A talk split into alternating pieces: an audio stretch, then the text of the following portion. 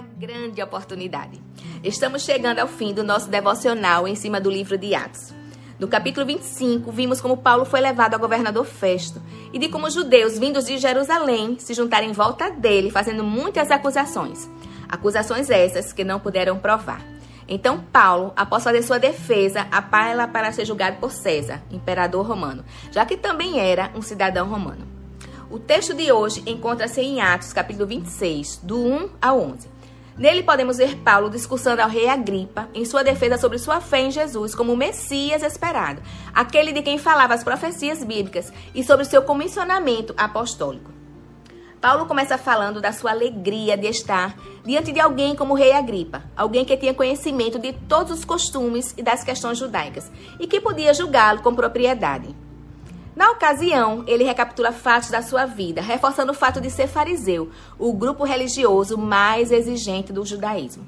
E de como ele mesmo, um fariseu zeloso, anteriormente havia sido perseguidor dos cristãos, credenciado até mesmo para encarcerá-los e matá-los. E de como Cristo agora, já ressuscitado, o alcançou e transformou a ponto de agora ele estar sendo perseguido pelos mesmos motivos que perseguia os cristãos anteriormente.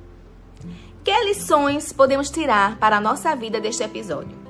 Bom, eu poderia falar de várias coisas, mas gostaria de chamar atenção para duas.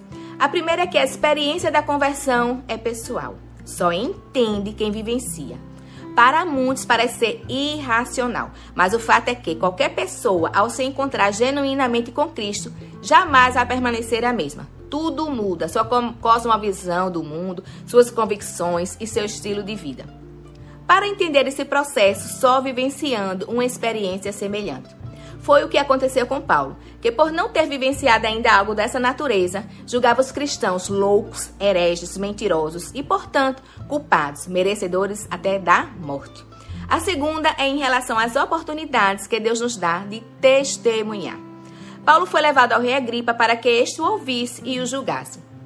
Na ocasião, Paulo poderia ter usado esta oportunidade para defender-se ser inocentado e solto, mas não fez. Em vez disso, ele contou sua história, desde que era membro do Sinédrio, enviado para caçar e destruir os cristãos, até se tornar um apóstolo de Jesus, comissionado por ele mesmo a buscar e salvar o que estavam perdidos, como ele anteriormente estava. Ao final de sua preleção, ele não foi inocentado pelo rei Agripa. E nem era esse o seu objetivo. Paulo não queria ser solto. É tanto que ele mesmo apelou para César, porque sabia que ainda tinha essa missão de, da mesma forma que agora, testificar em Roma também sobre tudo que Deus fez em sua vida, fazendo-o entender que Jesus era mesmo Messias tão desejado e esperado pelo seu povo, que ele morreu, mas ressuscitou e que o havia comissionado para levar essa verdade a todos quanto tivesse oportunidade, para que Deus também pudesse fazer na vida de outros e de todos que o, que o ouvissem e abrissem seu coração o mesmo que fez na sua vida. E você, como tem aproveitado as oportunidades que Deus tem te dado? Tem deixado seus interesses de lado e aproveitado para falar do Evangelho de Cristo ou tem se acovardado? Entenda que a melhor forma de você levar pessoas a Deus não é chamando para a igreja ou por algum evento, é através da sua própria história de conversão. Jesus nos chamou para sermos suas testemunhas. E o que faz uma testemunha? Conta o que viu, o que ouviu, tudo o que sabe a respeito de algo. E nesse caso não existe nada melhor do que testemunhar, tomando por base a nossa própria vida e transformação.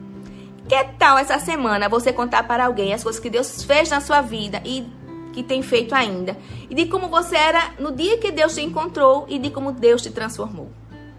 No próximo episódio, iremos ver o que levou Paulo a mudar da posição de perseguidor dos cristãos para se tornar um cristão. Que Deus te abençoe e até lá!